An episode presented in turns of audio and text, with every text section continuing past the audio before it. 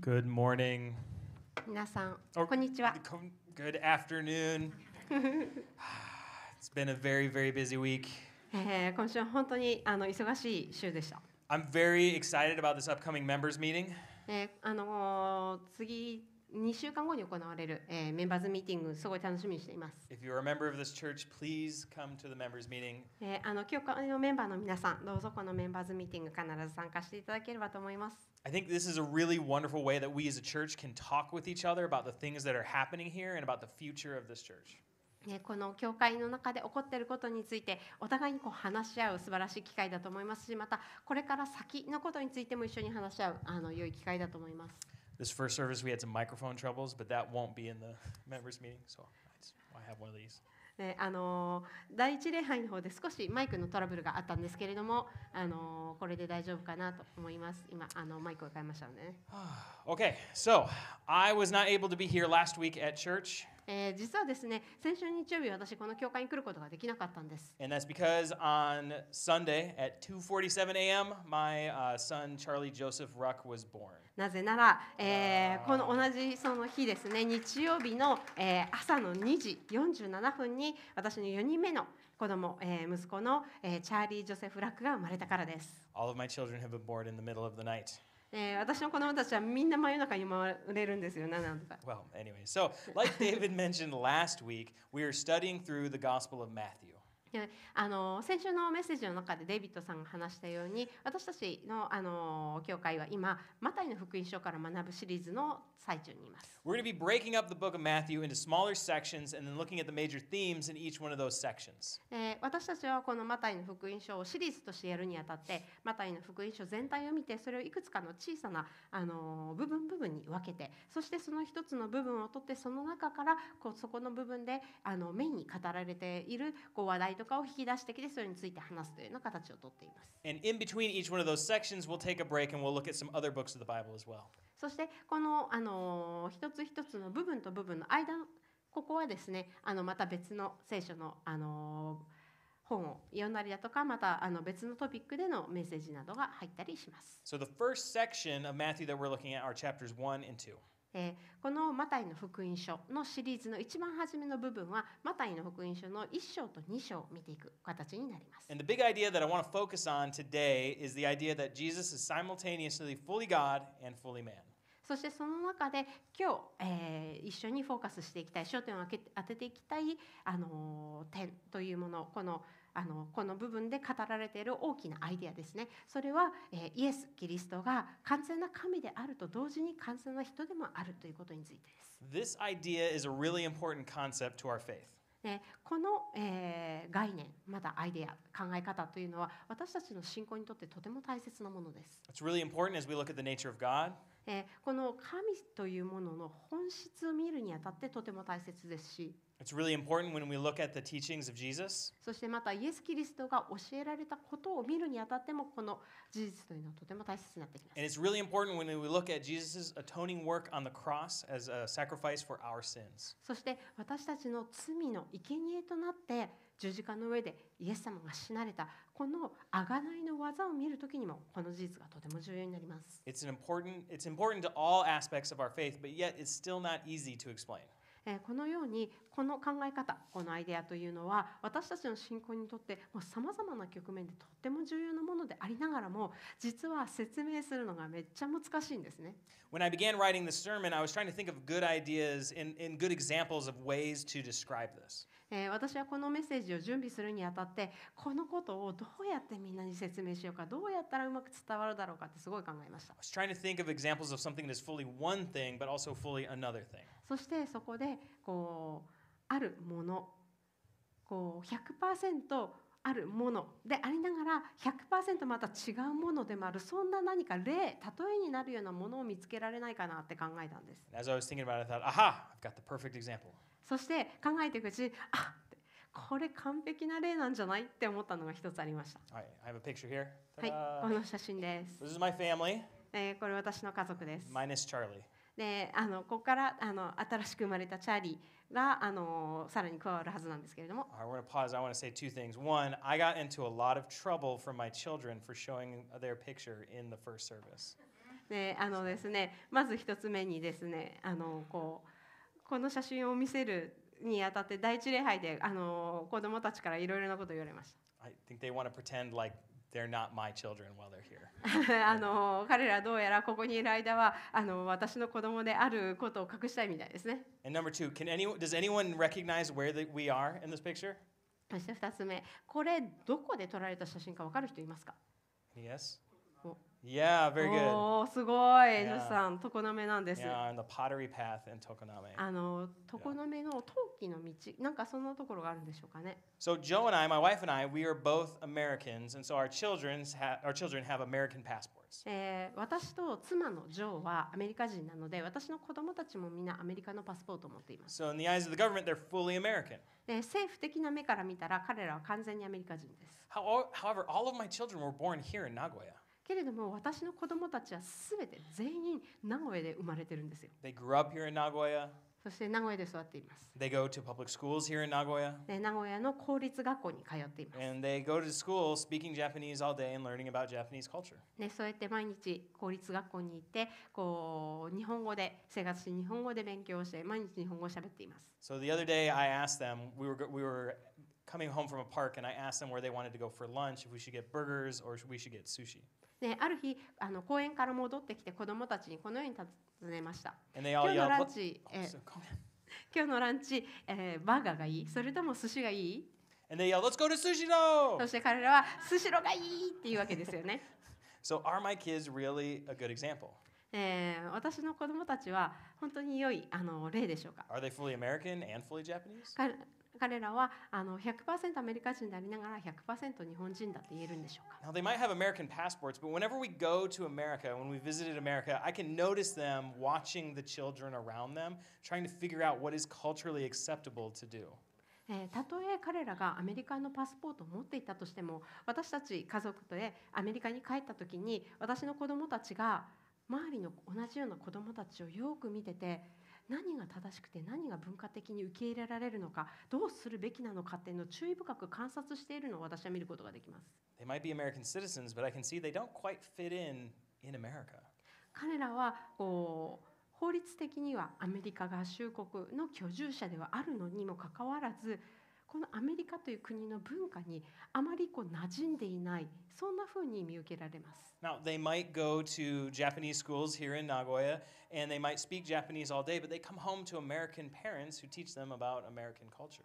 そしてまた一方で彼らは確かに毎日日本の公立学校にいて日本語で勉強してずっとそこで一日中日本語を喋って帰ってくるわけなんですけれども帰ってきたその家ではアメリカ人の両親がいてそこで英語やそしてアメリカの、えー文化を彼らに教えるわけですよね。They don't have the same family traditions or cultural knowledge that they might have with Japanese parents. 日本普通の日本の家庭の日本人の両親たちが持っているような例えばこう家庭の伝統だったりだとか同じような文化また、えー知識っていうものを持ち合わせてはいないわけです。So I can see there are times when they don't quite fit in here either.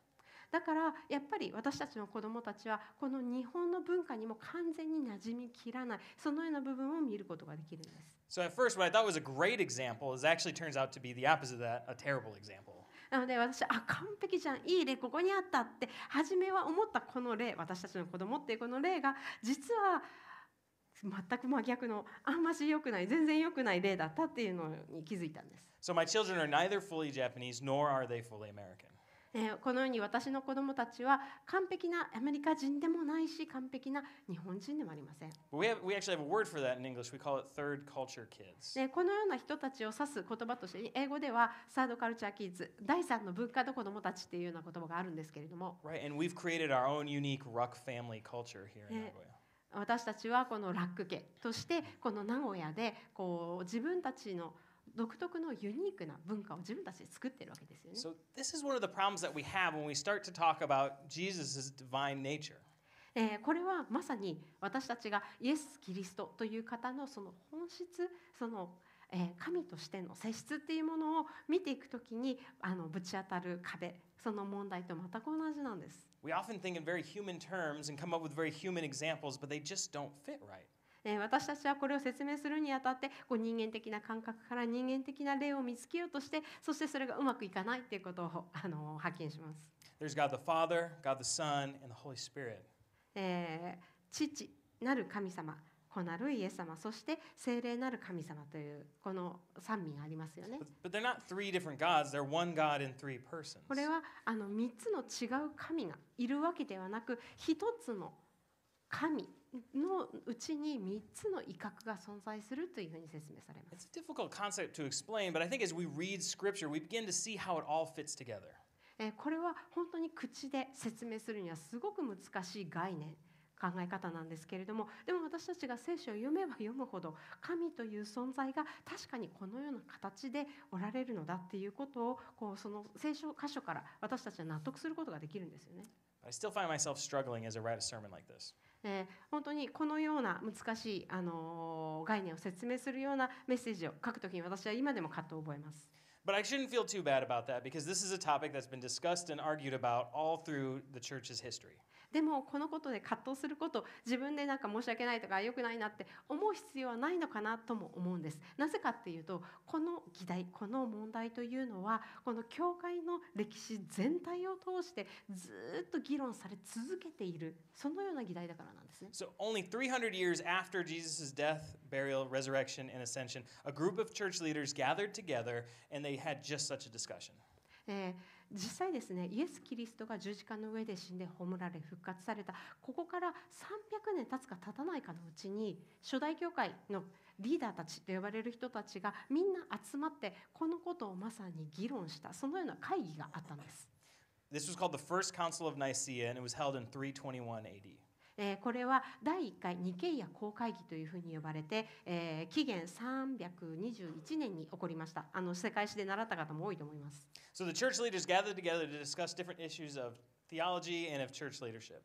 えー、ここで初代教会のリーダーたちが一ところに集まってそこでさまざまなこう神学的な問題をこう議論し合ったそのような場所でした。そしてそこで語られた大きなえー話題の一つがこのイエス・キリストの神聖神であるその本質についてです And there was a man named Arius, and Arius argued that Jesus was a created being who was subordinate to God. えーそこで、えーアリウスという名前の人がいましたこのアリウスという人はイエス・キリストは神によって創造された神の会に従属するものとして神に少し劣るものとしてこう作られた被造物だという主張をしたんですね。Now, to be fair, this is a really, I'm simplifying a much bigger argument he was making. で今言ったことはこのアリウスっていう人の主張をもうやっとすごい、あのーギュギュッと短くまとめたものなので彼の主張の全てをあのうまく言い表しているとは言えないんですけれども、まあ、ギュッと短く簡単に言うとそんな感じ。Now, at that time, and even nowadays, this view, uh, which is called Arianism, is considered to be wrong. でこの、えーニケイア公会議においてもそして今日現代においてもこのアリウスが提唱したアリウス主義もしくはアリウス派と呼ばれるこの考え方は間違っているというふうに考えられています。Since the earliest days of the church, most Christians have agreed that Jesus is both fully God and fully man.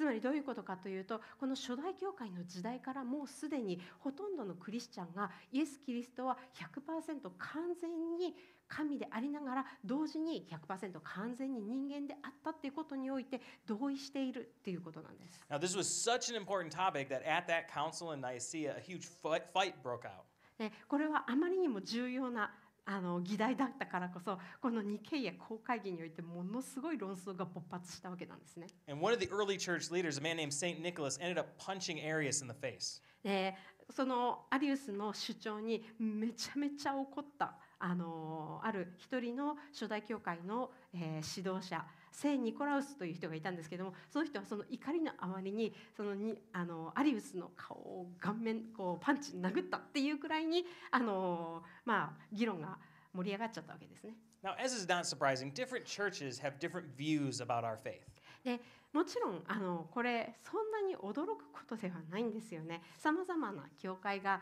今地上にはあってそしてそれぞれにさまざまなこう信仰に対する見方考え方を持っています。We think there are two different kinds of theological issues. 私たちはこのような、えー教会間の中でのこう神学的な立場の違いについてつの、えー種類があるっていうふうに考えているんです。Now, there are issues that we can disagree on and still consider each other's brothers in the faith. Those are issues we hold in an open hand. えー一つの、えーグループというのはそれらの議題についてたとえ同意できなかったとしても考え方の違いがあったとしてもそれでも主にある兄弟姉妹としてお互いに信仰による交わりができるそのような議題これは開かれた手の上にある議題、えー、とオープンハンド開かれた手の上の議題というふうに言われます。Now, there are also the other group are issues that are really important to us that if we disagree on, we cannot have fellowship and faith, and we call those closed handed issues. そしてそれと対ししてもう一つのグループというのはここでお互いに理解できなかったらここでこう意見の一致が得られないんだったらお互いに主にある兄弟姉妹としての交わりを持つことはできないってもう絶対にクリスチャンって言うんだったらここは合意してないとダメっていうこの閉じられた手の中にある議題っていうふうに呼ばれるものこのな2種類があります。I have to say, there are far more open handed issues than there are closed handed ones. そしてこの開かれた手の上の議題の方がこの閉じられた手の中にある議題よりもずっとたくさんあるんですよね。But I have to say, even if you disagree on a closed handed issue, you really shouldn't punch people. であのまたですねあのこの閉じられたあの議題すごいこう大事なここで同意しなきゃっていうものであの同意できなかったとしてもあの人の顔を殴るのはよくありませんね。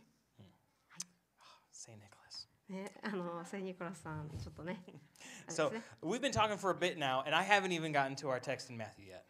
えーちょっといろいろ話してきましたけれどまだ今日の聖書箇所に入っていないのでそこに入っていこうと思いま This す。is a study in Matthew, and here I am talking about earlier church ecumenical councils. ね、あのマタイの福音書のメッセージですよそのシリーズですよって言いながら今まで話してきた初代教会の、まあ、長距派的な会議の話でした、So the first section we're talking about is chapters 1 and 2. えーまず私たちがこここのメッセージの中でそしてこのシリーズの中で話していくのはマタイの福音書1章と2章です、So let's read from chapter 1. えit says- 1章から読んでいきましょう Now the birth of Jesus Christ took place in this week in this way. When his mother Mary had been betrothed to Joseph, before they came together, she found to be with child from the Holy Spirit. And her husband Joseph, being a just man and unwilling to put her to shame, resolved to divorce her quietly. But as he considered these things, behold, an angel of the Lord appeared to him in a dream, saying, Joseph, son of David, do not fear to take Mary as your wife, for that which is conceived in her is from the Holy Spirit.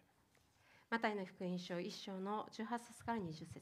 イエス・キリストの誕生は次のようであった。母マリアはヨセフと婚約していたが2人がまだ一緒にならないうちに精霊によって身ごもっていることが分かった。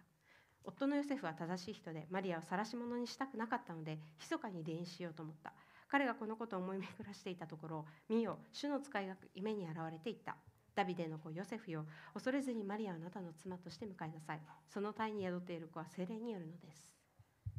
This is the way that God chose to enter the world. これこそが神様がこの世に来るために選んだ方法なんです。 God's plan from the beginning to bring salvation to humanity was not what most people expected.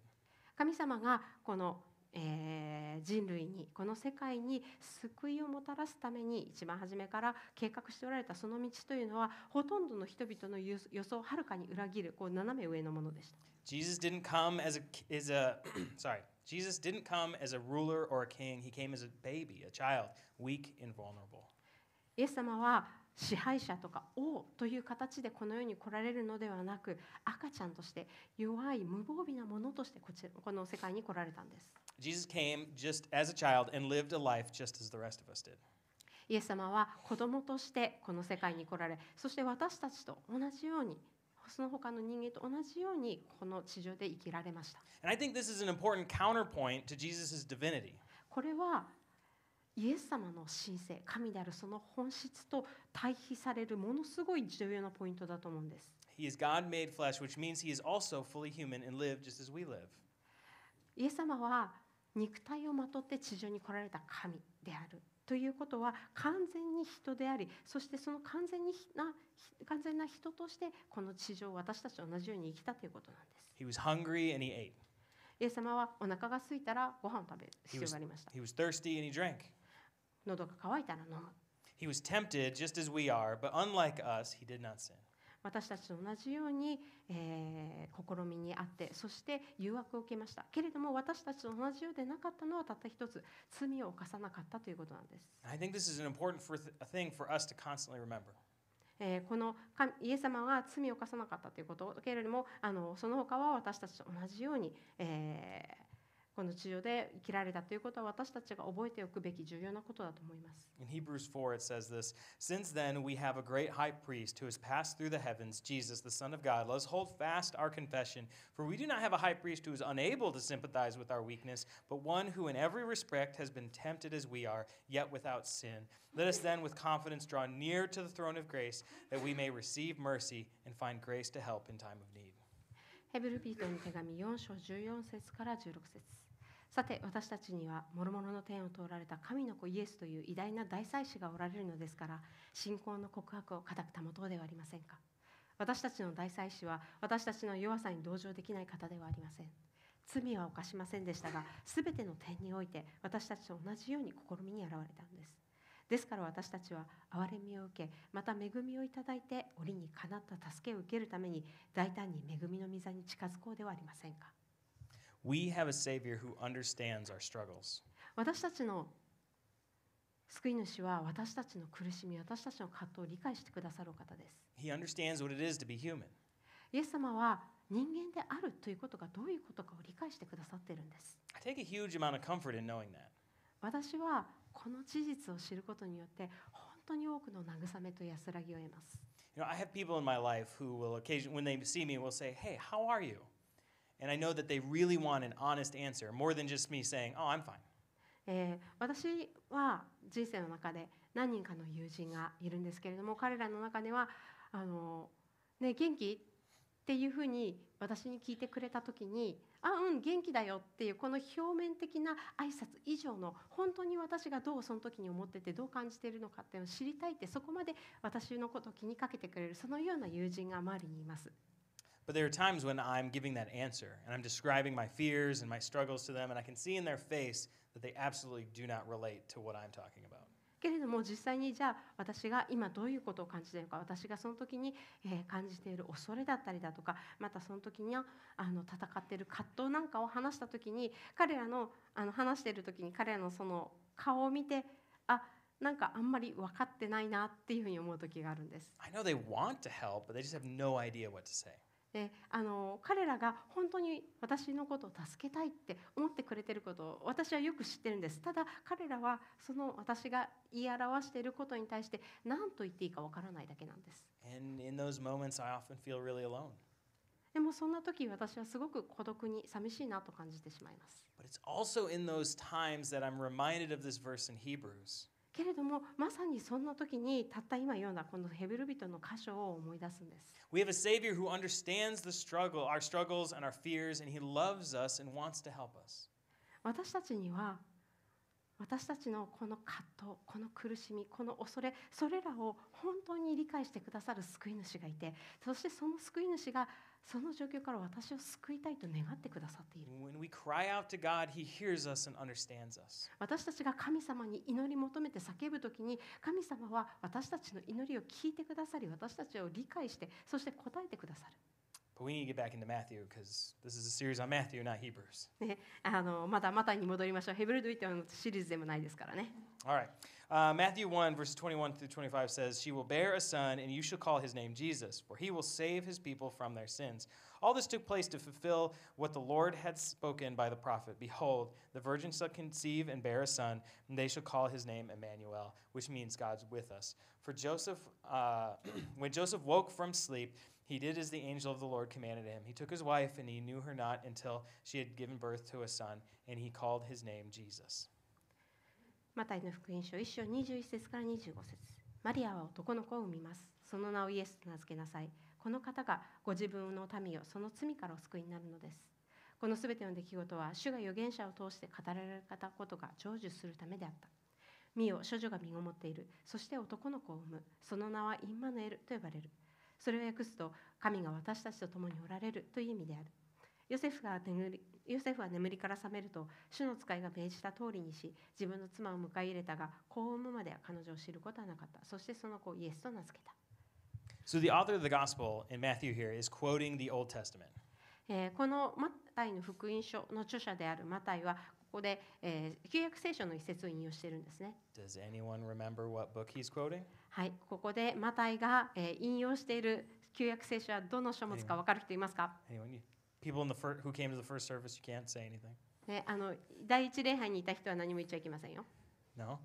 Well, a hint we recently studied this book. はい、ヒントをあげると There you、go. えー最近あのこの本から学びましたね。 Very good. Sarah May got it. は Isaiah. い、ね、サラメイさんが正解してくれました。そう、イザヤ書です。 Right, this comes from Isaiah chapter 7. これはイザヤ書の7章に書いてあることの引用なんですね。 All throughout Isaiah, we read about the coming of the Messiah and how he will redeem the people. イザヤ書全体は私たちが、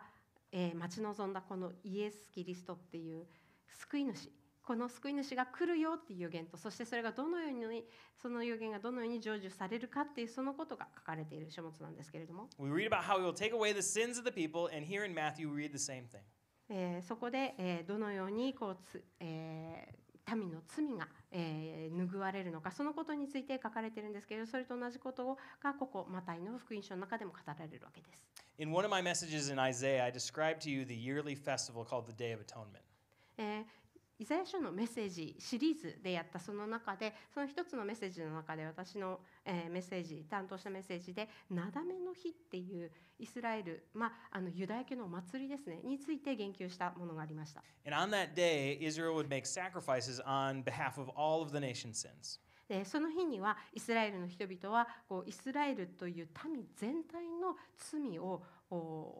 動物のえー生贄を捧げることによってあがなういうその許しを得るというそのような祭りをするわけなんですね。They would, they would sacrifice a bull and a goat. 彼らはお牛と親木を生贄として捧げることによってそれをします。But as we read in Hebrews, that sacrifice was never really enough to forgive their sins. けれどもヘブル書に書いてある通りにそれらの動物の、えー、生贄というのは私たちの罪を完全に許すのには不十分であったっていうことが書かれているんです。It says this It says, But in these sacrifices there is a reminder of sins every year, for it is impossible for the blood of bulls and goats to take away sins. ヘブル人の手紙の10章3から4ところがむしろこれらの生贄生贄によって罪が年ごとに思い出されるのです。お牛と親木の血は罪を除くことができないからです。This sacrifice was always a reminder of God's grace and mercy. これらの動物の生贄というのは常に神様ご自身のその恵みと憐れみの大きさを私たちに思い出させるだけのものなんです。Throughout the Old Testament, we see time and time again how patient God is with his people. えー旧約聖書全体を通して神様がどれほどご自身の民に対して忍耐強いお方であるかが書かれています。They continue to walk away from him, but he's always there waiting for them to come back, for him to show forgiveness and mercy when they turn back to him. イスラエルの人々はもう常に神様に背き神様に背を向けて神様から離れていこうとするわけなんですけれどけれども神様はそこで忍耐強く彼らを待ち彼らが戻ってきたら彼らに、えー恵みとそして憐れみを示されるそのようなことが繰り返し書かれています。And throughout history, God was creating a way for us to have true and lasting forgiveness of our sins. そしてこの歴史の中で神様は人々に対して本当に、えー永続する一時的ではなくてずっと継続する、えー罪の許しのための道というものを作られました And that was accomplished through Jesus. そしてそれはイエス・キリストという方を通して成し遂げられるんです Fully God, fully man, he was the perfect sacrifice for our sins. 完全に神でありながら完全な人であるこの方こそが私たちの罪を完全に拭いされるた拭い去るための完全な生贄だったんです In Hebrews 10, it says this And every priest stands daily at his service, offering repeatedly the same sacrifices which can never take away sins. But when Christ had offered for all time a single sacrifice for sins, he sat down at the right hand of God, and waiting for that time until his enemies should be made a footstool for his feet. For by a single offering he has perfected for all time those who are being sanctified. ヘブル人への手紙10章の11節から14節 さらに祭司が皆毎日立って礼拝の務めをなし同じ生贄を繰り返し捧げてもそれらは決して罪を除き去ることができませんがキリストは罪のために一つの生贄を捧げた後永遠に神の右の座につきあとは敵がご自分の足台とされるのを待っておられますなぜならキリストは聖なるものとされる人々を一つの捧げ物によって永遠に完成されたからです Jesus, being fully man, lived a life just like ours, and he did not sin.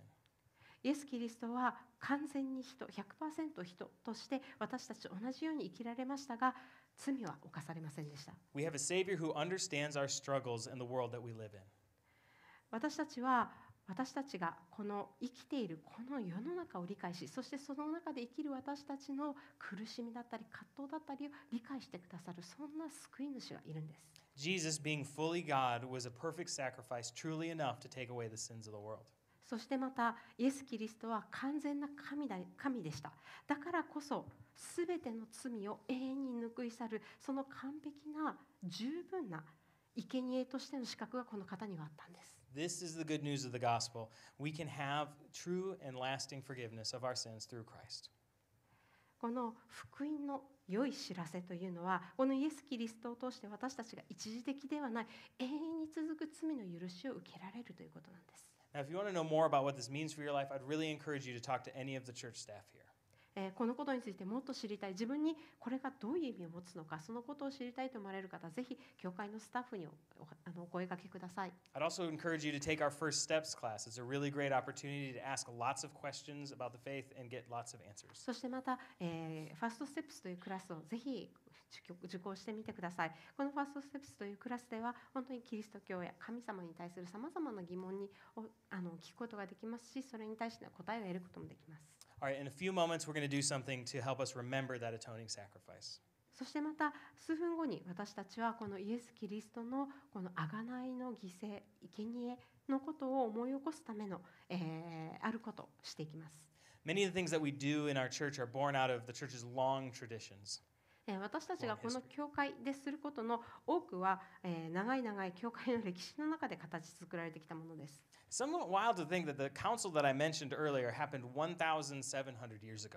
でもあの先ほど言ったこう日経や公会にしたってあの1700年前以上も前に起こったことなんですよね。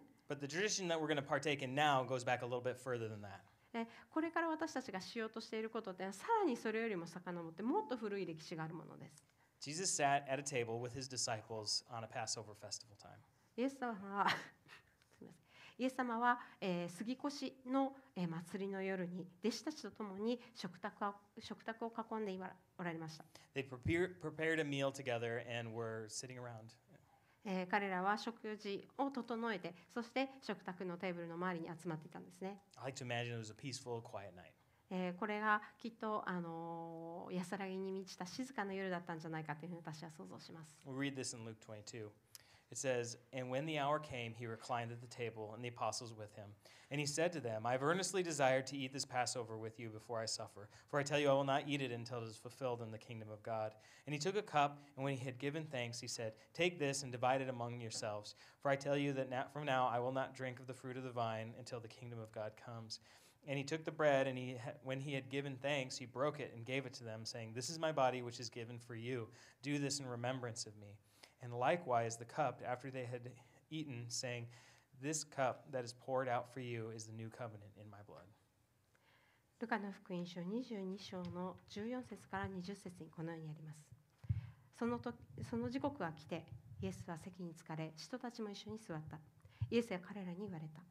私は苦しみを受ける前に、あなた方と一緒にこの杉越しの食事をすることを切に願っていました。あなた方に言います。杉越が神の国において成就するまで、私が杉越の食事をすることは決してありません。そしてイエスは杯を取り、感謝の祈りを捧げてから言われた。これを取り、互いの間で分けて飲みなさい。あなた方に言います。今から神の国が来る時まで、私がブドウの実からできたものを飲むことは決してありません。それからパンを取り、感謝の祈りを捧げた後、これを裂き、弟子たちに与えて言われた。これはあなた方のために与えられる私の体です。私を覚えてこれを行いなさい。食事のうち、杯も同じようにして言われた。この杯はあなた方のために流される私の血による新しい契約です。So around the room, you will see tables with two cups stacked together on them. えーこのお部屋の四隅にテーブルがあってそちらに2つの、えーカップが重ねられているものが置いてあります.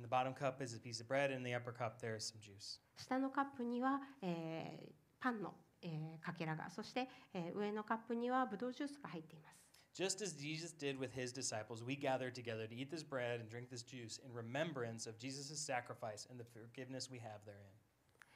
イエス様が弟子たちとなさったように同じように私たちも今ここでお互いにこのパンとブドウジュースをいただくことによってイエス様が私たちのためにしてくださったその十字架の上での生贄犠牲とそしてそれによって私たちが許しを得ていることを思い出しそれに感謝します。If you're a Christian, please go to the, one of the tables and take one of the cups.